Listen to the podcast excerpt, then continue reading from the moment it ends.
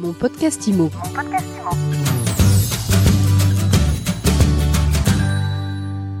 Bonjour à tous, bienvenue dans ce nouvel épisode de mon podcast IMO. C'est toujours un grand plaisir de retrouver Jonathan Le Coron-Clady. Bonjour. Bonjour Ariane. Alors, euh, vous êtes euh, président de l'AFNAIM du Vaucluse. Tout à fait. Toujours, ça n'a pas changé? Non, ça n'a pas changé.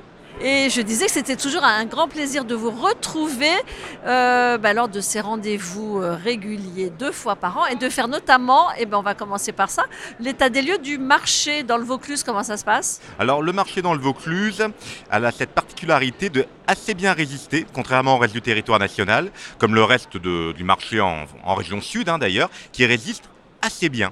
Néanmoins, on a... Vaucluse PACA en fait. Vaucluse PACA, tout à fait. Euh, on a une baisse d'activité, hein, c'est indéniable. Euh, également un cycle baissier au niveau des prix qui s'est enclenché. Mais après tout, est-ce que ce ne serait pas juste un retour à la normale? Parce qu'on on sort de plusieurs années exceptionnelles, hein, euh, à des niveaux records qu'on n'a jamais vus. Là, on va faire un atterrissage aux environs des 900 000 transactions cette année. On revient sur des niveaux d'avant Covid, en fait. Donc on a été mal habitué. L'exceptionnel, c'est terminé. On revient à la normale. Puis l'exceptionnel, on a toujours envie que ça dure. Ah bah bien sûr, on a toujours envie que ça dure. Quand on est mal habitué, on aimerait que ça continue. Euh, mais euh, faut revenir à la réalité. Après, il est clair que le quasi quadruplement des taux d'intérêt en 18 mois euh, a mis un gros frein à la dynamique qu'on a connue. Mais là aussi, on est sur des taux qu'on a déjà connus par le passé. hein. Ce qui était anormal, c'est les taux qu'on a vus à 1%. C'est- L'argent était gratuit. Ça n'existait pas. Là, on revient à une forme de normalité. Il va falloir revenir aux fondamentaux et il va falloir que nos adhérents, effectivement, euh, deviennent plus professionnels que jamais, se démarquent et la FNAIM sera là pour les y aider.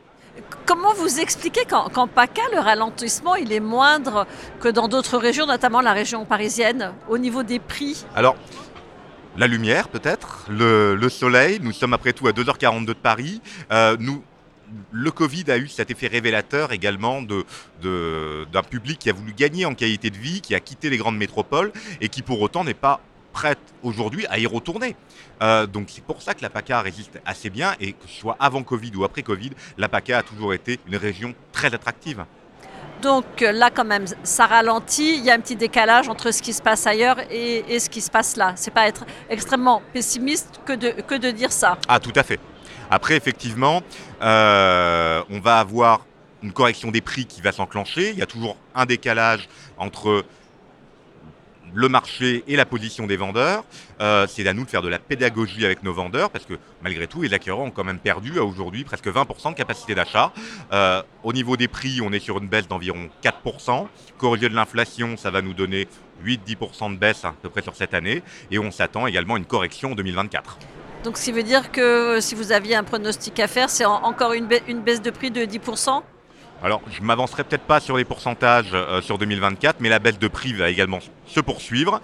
Néanmoins, on espère que les taux vont cesser de monter et qu'on va avoir une embellie au niveau de, de la hausse des taux qui devrait se profiler dans le deuxième semestre 2024 ou fin, de, fin 2024, début 2025. Bon, alors, en attendant l'embellie, vos agences, elles doivent avoir les reins assez solides pour tenir. Euh, Qu'est-ce que vous leur conseillez? Comment vous les accompagnez? Alors, Est-ce que vous avez beaucoup de défaillances? Alors pour l'instant, au Vaucluse, on n'a pas de défaillance. Euh, on n'en a pas observé dans nos rangs.